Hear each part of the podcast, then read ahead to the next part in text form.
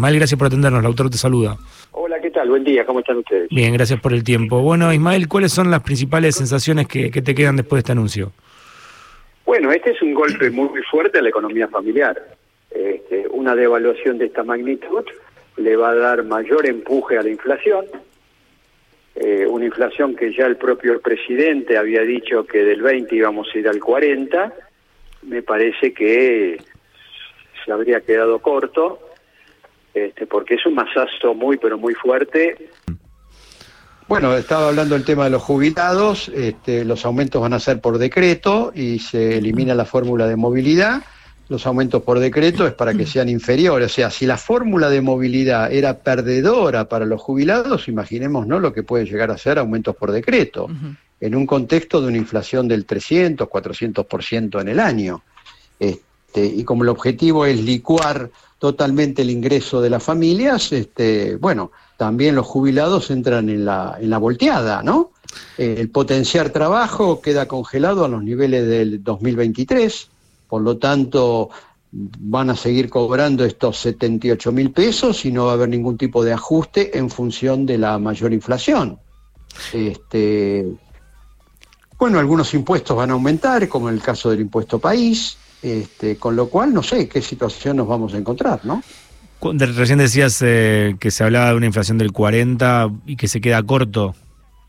Mi ley cuando sí, sí, se queda corto.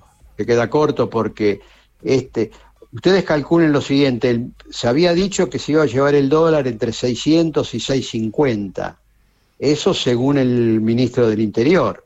Debutan con 800 más un incremento del impuesto país. Esto significa que ya estamos a un dólar arriba de mil pesos, el dólar tarjeta a mil trescientos. Oh, eh, lo paga? Mm. ¿Y lo paga quién? ¿El, consumidor? ¿O quién lo paga? ¿Lo paga el consumidor?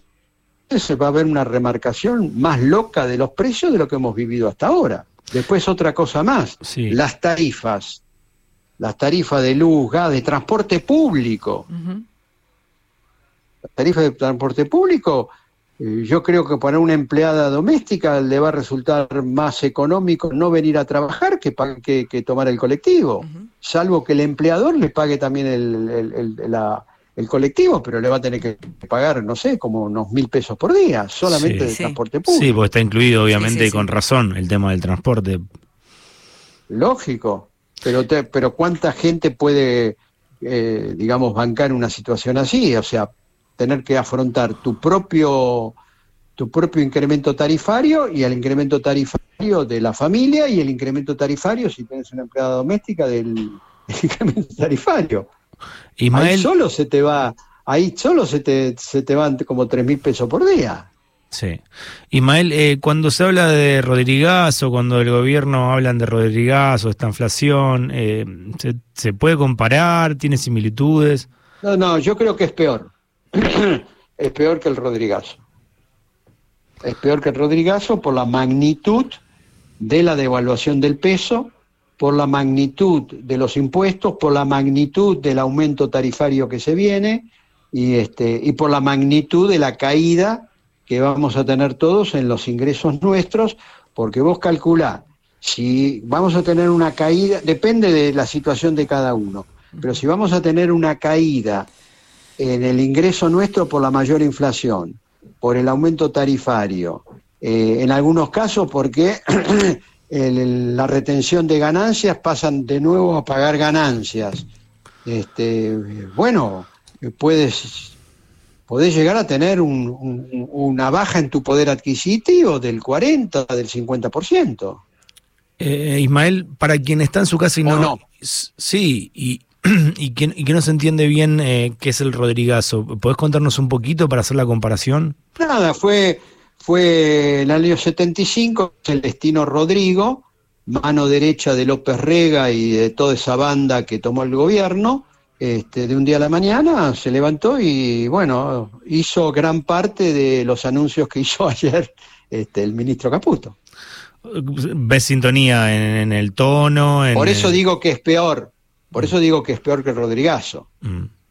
pero son muchas de las medidas que intentó aplicar Celestino Rodrigo este, están en línea con lo que habló ayer el ministro Caputo. ¿Y qué pasó con eso que eh, no se comunicó en el video que fue regrabado y sí después con una charla entre algunos economistas o, bueno, eso, periodistas? Eso es lo que no entiendo, porque pasa lo siguiente. Yo creo que quiso, digamos, a la, primero fue grabado para que nadie pregunte, mm. este, y dar un mensaje liviano y lavado a la población pero después eran tantos los interrogantes que generaba ese discurso que los periodistas fueron a decirle, bueno, pero ¿qué pasa con esto? Eh, ¿Los 800 pesos son fijos o son móviles? Este, ¿Qué pasa con esto y todo lo demás? Y bueno, y ahí este, eh, acordaron en hacer un off the record con algunos periodistas de donde surgió todo esto que estamos hablando ahora. Con los periodistas que él eligió.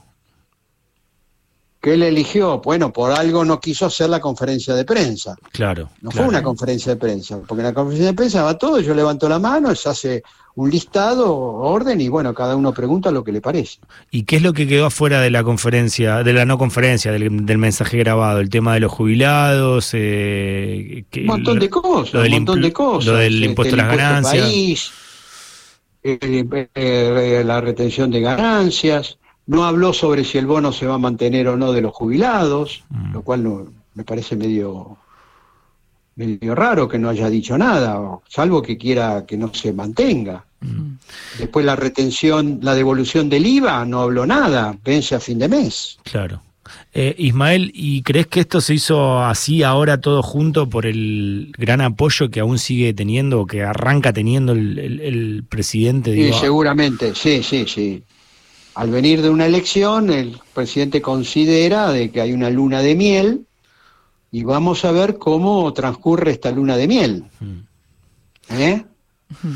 Bueno, hay lunas de miel que hay una de miel que terminan muy mal. Sí, y que duran poco. Ismael, eh, varias veces en el discurso, eh, cuando asumió eh, Milei, dijo que em, no había otra alternativa más que el ajuste y bueno, lo que estamos viviendo ahora, ¿no? A partir de los anuncios. ¿A usted le parece que es así? No, él dijo que él, dijo que iba la motosierra era para la casta. No, acá la, motosierra es para la población, para la economía familiar. Claro. Pero le quería preguntar si a usted le parece que había otra forma de hacer las cosas. Digamos, él elige claramente este camino, pero esto es, esta es la única al opción. Sector, el sector financiero, al sector de los bancos y todo lo demás son los grandes ganadores de estas medidas. ¿Ustedes vieron en todo lo que dijo Caputo alguna medida contra la gente de mayor poder adquisitivo? No. Alguna, alguna, no sé. Al revés. Sí, Las grandes empresas van a remarcar más los precios, con lo cual eh, se explica por qué los precios de las acciones, de los bonos van para arriba. ¿Y, hay, margen en la sociedad que, que, pueda tolerar eh, este ajuste? ¿Hay margen para, para aguantar? No sé, ya nos acostumbramos a un 45% de pobreza y quizá nos vamos a acostumbrar a un 65% de pobreza. Hmm. ¿O no? Y, la verdad que bueno, ahí tiene que transitar, pero eh, eh, es raro naturalizar el 45, mucho más el, el 65. Eh, la verdad que, es, impactante lo, que escuchábamos ayer. Eh, y, a mí también me llamaba la atención los aplausos del otro día, pero bueno, quizás tienen más que ver con algo ideológico que, con algo de, análisis o de, padecimiento real cuando todavía no, no sucedió. Vamos a ver qué pasa ahora en el bolsillo de, esas personas que, dicen que está bien este tipo de ajuste. Bueno, quizá la persona cree que a él no le va a tocar. Mm. No le iba a tocar, solamente a la casta le iba a tocar. Por eso, ahora cuando vaya al supermercado, bueno, cuando vaya al supermercado, cuando vaya a cargar eh, combustible, cuando quiera irse de vacaciones y le digan cuál es el precio del alquiler y todo lo demás, va a decir, bueno, no, me suprimo las vacaciones, el auto lo dejo estacionado en la calle y no en el garage porque el garage va a ser imposible de pagar, este, eh, chicos, este, bueno, hay ciertas cosas que ya no se pueden consumir y punto y aparte. Ismael, este tipo de medidas de shock, de ajuste así tan tremendo, ¿funcionan en algún lugar del mundo? ¿Hay algún modelo? Digo, porque a veces uno piensa que, que vienen a ser como un tipo de experimento acá en la Argentina que uno puede llegar a pensar que solamente va, va hacia el fracaso. Digo, pero ¿hay algún lugar del mundo donde se lleven a cabo estas medidas y funcionen? Bueno, no han funcionado no han funcionado y acá se aplicaron medidas también en esta misma dirección. Dije el Rodrigazo, te puedo hablar de Martínez de Oz, te puedo hablar de la hiper de, Alfonsín, te puedo hablar del derrumbe de la convertibilidad. El derrumbe de la convertibilidad fue un caso único en el mundo. Vos viste gente yendo con martillos y cacerola a golpear eh, las puertas y las ventanas de los bancos. Mm. claro. Eh, Ismael, ¿Parte de la clase media cae automáticamente eh, en la pobreza con, estas medidas? Por supuesto. los que ya son pobres van a ser más pobres. Y los que no son pobres van a ingresar al contingente de pobres. Entonces, ¿quién es el que va a caer? La clase media, porque los demás ya cayeron. Claro. Con 45% ya cayeron. Ahora la clase media va a caer más todavía. ¿Cuándo, impacta esto? ¿Ya, impactó? Bueno, ya con la inflación de diciembre, ¿de qué estamos hablando? Oh, Ismael, eh, durísimo el, panorama, pero bueno, queremos tener tu, opinión.